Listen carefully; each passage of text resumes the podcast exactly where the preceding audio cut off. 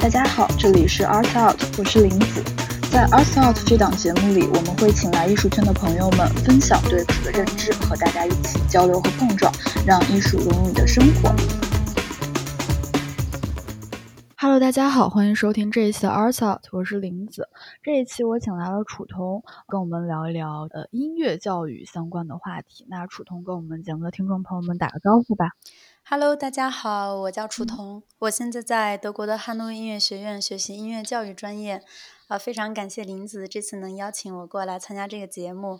呃，我想呢，在这个节目中分享一些自己的求学的之路，然后呢，再给大家一些 tips，然后呢，再分享一些我在德国音乐学院的生活。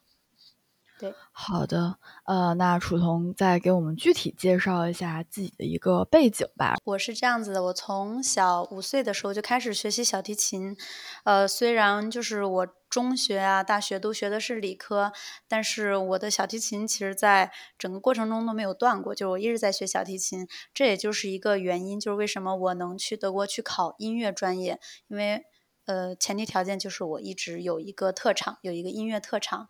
嗯，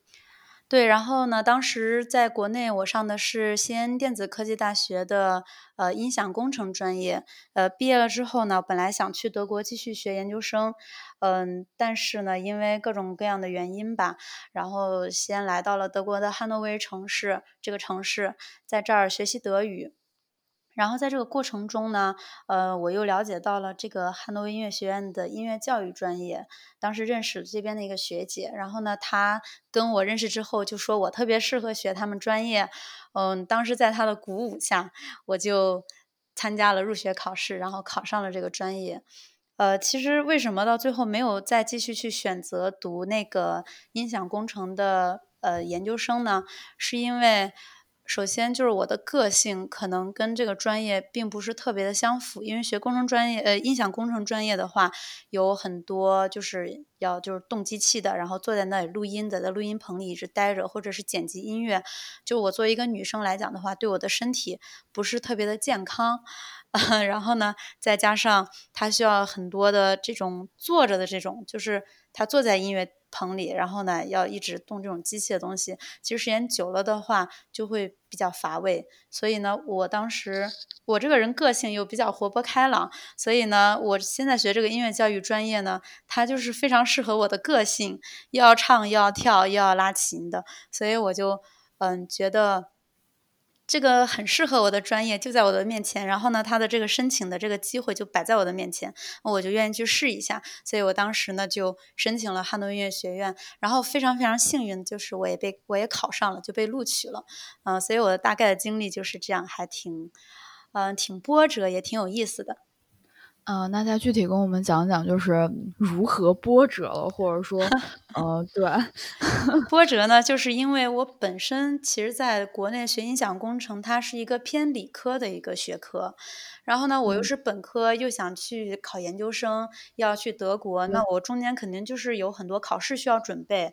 呃，然后呢，又因为我在国内的时候并。不会说德语，我只是参加了德语课，然后学了德语的语法，但是说听力啊和说我都是不行的。所以呢，当时我找的是中介来帮我办理我出国的这个事情。但是因为中介呢，哎呀，我我觉得当时也是有很多这种可能因为时差呀，然后因为各种各样的误会，所以呢，就是耽误了我。就是申请学校的这个时间，就是错过了我申请学校的时间，所以我当时虽然准备了很多考试，就是付出了很多心血，但是最终这个东西都没有怎么用上，所以说很波折，就准备了很多东西。为什么没用上呢？因为我后来转本了嘛，我转本科了之后，我准备的一些考试，它本科是不需要的。哦，对，比如就是说，呃，你想从。中国去德国留学，就是它广泛的来讲，就是有一个叫做 RPS 的审核。这个如果想来德国的话，大家应该都了解过，就是 APS，呃，德语发音是 RPS。这个 RPS 它就是考你在国内是不是真正的好好学习，你的成绩的真实性，然后你有没有真正具备来出国留学的这个资格，不是真正具备出国留学，而是真正具备申请在。德国上学的这个资格，然后当时这个考试它通过率是非常低的，而我又是学理科的，理科的申请率就呃通过率就更低，它一审的通过率，呃，我印象中当年我只有百分之十六多，百分之十六点七好像，就是很多人都在这方面就卡住了，然后都要去第二次审、第二次审核、第三次审核，然后一个人一生中只有三次机会审核，就如果这三次机会你都 pass 掉了的话，那你就跟德国留学就无缘了。所以我当时为了这个 RPS 考试，我准备了很多，我把我大学学的所有的东西全部都用英文翻译了一遍，然后呢，就每天背，每天读，然后每天理解，然后最后去德国，呃，然后最后去北京，去北京做这个申请，然后申请的时候也很紧张，在北京住了一个礼拜，然后每天都要见到各种各样的那个考生在那边紧张兮兮的，就是压力其实很大的，但是还好我一审就过了。我的 IPS 过了之后呢，我还要准备那个呃作品集，因为当时要申请的是那个录音工程嘛，那我肯定要有自己的作品，所以我当时就制作了很多作品，就是独唱的，然后合唱团的，orchestra 的，就是音交交响乐团的，就是我录了很多我的作品，然后给中介，然后让中介发给那个柏林艺大，我当时申请柏林艺大的录音工程专业，结果呢，就是完全就错过了那个申请季。就是中介也没有搞太清楚，所以我说很波折。你想，我前面做了这么多努力，然后到最后呢，是他们的失误导致对，是他们的失误。但是因为我当时德语不好，我看不懂那个德国那边发来的邮件。就是你如果去了一个留学中介的话，就尤其这种小语种，他们真的会给你。重新申请一个 email 的账号，然后呢，你跟这个负责你留学的这个老师共同使用这个 email，然后他会用这个 email 给那边的人发信息啊之类的，就是发 email，然后你是可以看到的。问题是你看不懂，然后你翻译也就不太清楚，你懂吧？就是非常的模糊。所以在这种情况下呢，我完全就错过了申请季。那我的那些努力，其实对于申请研究生这件事情，其实完全就是白费。然后最后呢，在中介的可以说是帮助下吧，然后他们又告诉我说，我被德国汉诺威的这边的什么语言学校录取了，我可以有去德国上学的机会。其实现在听起来就是觉得还。挺没有逻辑的，因为我当时交了语言班的费用，所以我就来这边语言班上学。这其实是一个水到渠成的事情。但是当时呢，我的理解就是我被这边的什么什么录取了一一样，然后可以来这边上学了。所以就在这种嗯不清楚的状态下，就是拿着大包小包就来了德国。然后来了德国之后，才发现现实给了我。重重的一重重的一击，我发现我没有办法像嗯他们告诉我的那样，我住在汉诺威还能跑到柏林艺大去找柏林艺大的教授或者老师去跟他们上课，因为你知道从汉诺威到柏林，你就是坐火车，就是德国交通蛮贵的，坐火车的话一次是呃六七十欧吧这样。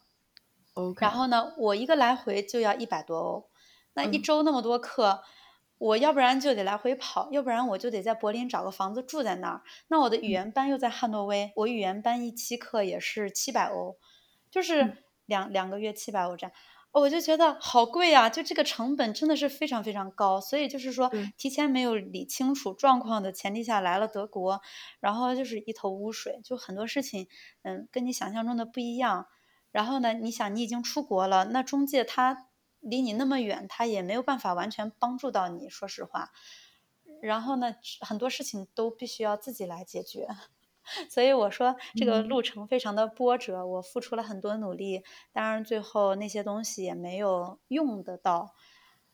就是在考学上没有用得到，但是他在我的人生中当然对我是有很大的帮助的。那你后来就相当于就是，呃，决定不去德国意大，然后就专心的先在汉诺威那边把语言课程学好，可以这样理解吗？对，因为在国内我其实是学了语言的，然后学到 B 级，就是德语的语言，它分三个等级 A、B、C，我当时学到 B，然后就来到了德国。来到德国之后，我就发现我这个 B 级的水平啊，在德国什么都听不懂。就听不懂，然后也回答不出来什么，就类似于英语的 How are you，然后 Thank you，Fine，拜拜，就就一个这样的水平。然后 来了之后，我学语言，发现语言也挺难的，所以我就想专心致志的把语言先学好。语言学好了之后呢，租房子呀，然后找老师呀，其实很多这种琐碎的事情就都可以自己去解决了。所以我当时在认真的学语言，但是在这个过程中，我又认识了汉诺威音乐学院的一个学姐，然后呢，他就发现我又爱唱歌又爱跳舞，活泼开朗，所以他就说：“呀，你真的应该去试一下我的那个专业，因为当时最开始我以为语言签证是十个月嘛，如果十个月你没有申请到学校的话，你就没有什么就是原因可以让你留在德国，你就要被遣送回去。你想，我大包小包的出了国，完了 完了之后学完语言再被遣送回去就很惨，因为柏林医大的申请季还要在第二年的二月份。”我是十月份到的，十一月份到的德国，所以就是说，我完全就没有办法去申请这个柏林医大了。就是我要是申请，我就得等一年多，就很浪费时间的。所以我当时就抱着试一下的心态考了这个汉诺威的音乐学院，然后呢也挺幸运的，当时就被就考上了，就被录取了。所以我就在这边安心的学，呃，学音乐教育。其实最开始我也有想法，就说我先入学，然后拿到了这个签证之后呢，我再试着去考柏林艺大。但是因为这个课业压力真的是非常非常大，一旦就是你入学之后，你就发现真的没有其他的精力再去考虑这个录音工程这个专业了，再去申请，再去跑柏林，因为这边的课业压力真的是非常大，所以。哎呀，说幸运吧，我被汉东音乐学院录取了。然后呢，呃，我现在所学的这个专业，我非常非常的喜欢它，非常热爱它，很适合我的个性。然后说波折吧，就是我的这个申请的路非常的曲折。嗯，对，但是一切努力终是还是有回报的，而且最后的这个回报你也是比较满意的，所以就还是很开心的一件事情。对。嗯，对，那你就具体再跟我们聊一聊，就是说，嗯，申请的，就是你当时考学在德国考学的这样的一个经历和过程吧。就是他，比如说你当时你当时考这个汉诺威音乐学院，他具体会考一些什么？然后你考试经历是什么样的？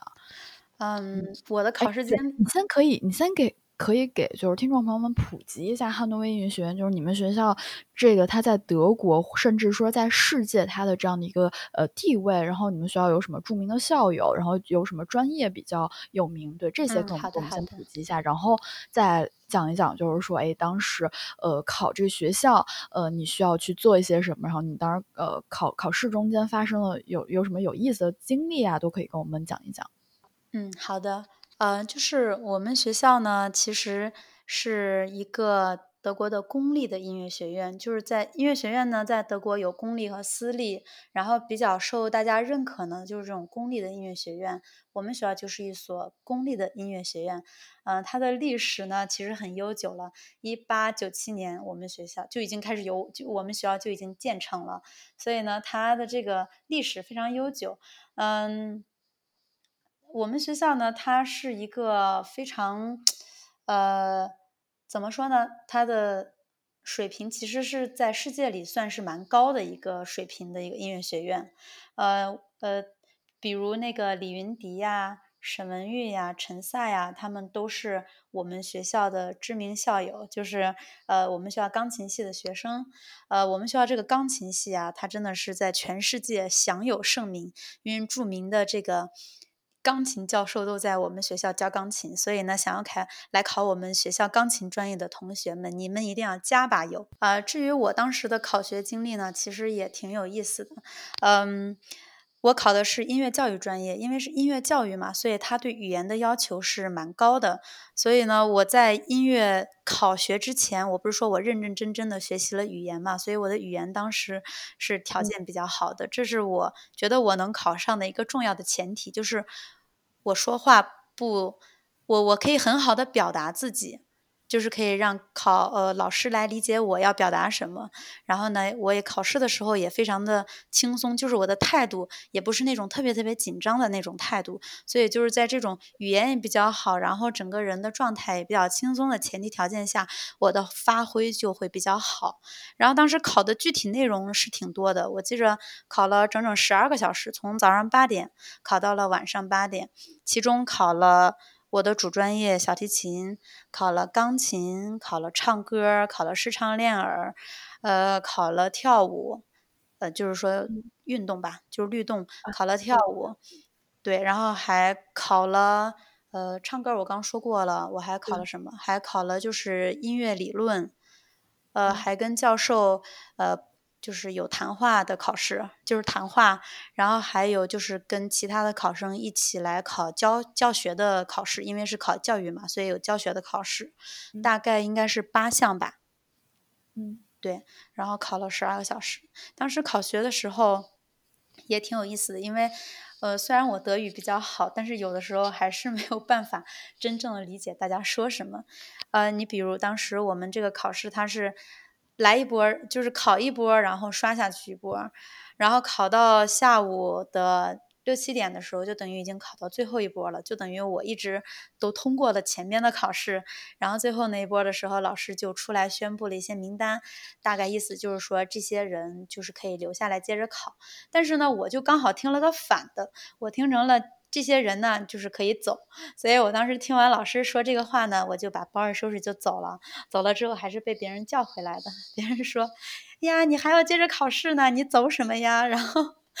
我就当时睁大眼睛说什么？我还有最后一轮考试哦，原来不是被赶走了，是通过的，所以我又去考了最后一门考试。考完最后一门考试之后，其实心里还挺低落的，因为我前面都态度很轻松，然后也都通过了嘛。然后直到最后一项考试的时候，觉得自己的发挥就是没有前面的，就感觉最后场发挥没有其他的考生发挥的好。所以我当时考完之后，心里其实。挺伤心的，觉得会不会因为最后的这一项考试，然后辜负了我前面所有的考试，然后就考完就开始哭，哭了整整一个夜，整整一夜。然后呢，但是结果呢，就是两周之后还是收到了这个录取通知，所以还挺挺好玩的。不错，最后而且结果也是非常好的。对，那对。然后，那你呃，楚彤能跟我们再继续聊一聊，就是当时在学校学习的一些情况吗？啊，就是在汉诺音乐学院学习的这段时间，让我深有体会，就是国外大学与国内大学他们体系的不同，就是授课方式的不同。嗯，怎么说呢？我觉得在德国生活的，就是上学的这段日子里，更多的是一些，就是它激发了我的。思考这一方面的能力，为什么说思考这方面的能力呢？就是说，以前在国内的时候，大多数时间我们就会有一个固定的教材，然后老师呢说什么我们就听什么，老师说完我们记住，然后考试就好了。这是在国内就是大体我学就一直上学以来的经历。然后来了德国之后呢，我们我就发现他们这边需要很多你自我思考。就是就很多自我思考的呃任务，那比如在上学上课之前呢，老师可能会给你一个嗯，就是一个 tema，tema 的中文叫啥？就比如在上课之前呢，老师会给你一个呃问题。然后呢，在这个问题，你拿到这个问题之后，你就要自己去找资料，然后自己去理解它，然后呢，再有一通自己的想法。然后呢，在上课的时候呢，更多的是你把你的想法跟老师探讨，进行探讨。这种这种思维的这种交涉，这种其实在国内我做的比较少的，就是在这边我才开始慢慢的开始会思考一些我原本压根儿就不会去思考的东西。嗯，然后呢，在你上完课之后呢，可能还会有一些问题留给你，然后呢，你要再自己去探索。就是这种探索是他教课的一种教课的主心骨。就是我们不会说，老师也不会有一个说是教材，然后就给你说啊，我们就按这个教材来教课吧。他会从很多很多不同的教材中间截取一些他所需要的东西，然后来告诉我们。然后更多的是我们对这些东西的理解，然后在我们思考的过程中，更好的呃来理解他要教什么，然后也更好的能融合到自己的个人的思考与经验当中。所以这是我觉得在德国学习与国内最大的不同。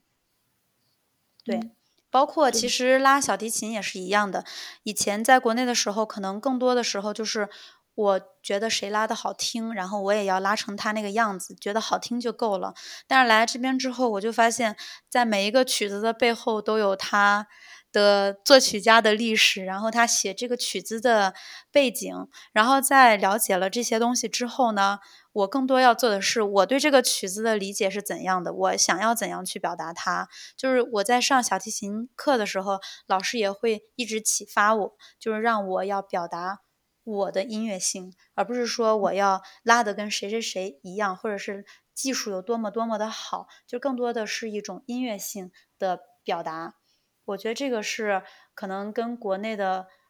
一些区别吧。就在国内更多呢，就是他想看谁的技术更好，谁拉的曲子更难，就是大多是以这样的态度来对待，就是学习乐器的这个学生的。但是在这边呢，更多就是你不一定非要技术达到非常非常高，当然技术肯定也不会差，但是呢，更多的是你自己对音乐的表达。我觉得这个是我在这边很大的收获，也是很多时候就是来这边考学的一些学生他们所缺失的一些东西。就是很多学生来了之后，他会去找老师上课，然后他们老师给我的反馈，因为我会跟老师聊天嘛，老师给我的反馈就是觉得亚洲的学生他们的技术都非常好，手指头都很快，但是他们都不知道自己在拉什么，就他们把音拉的很好听。但是你问他，他对这个音乐其实是没有任何理解的。我觉得这方面是呃需要去训练的，就在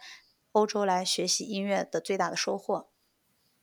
嗯，就是这种思辨能力。对对。那我们这期节目其实也聊得差不多了，然后之后会再请楚彤回来跟我们继续分享一些在德国的留学经历，以及学习音乐及一些音乐相关的一些知识。那楚彤跟我们节目的听众朋友们打个招呼，我们这期节目就先结束了。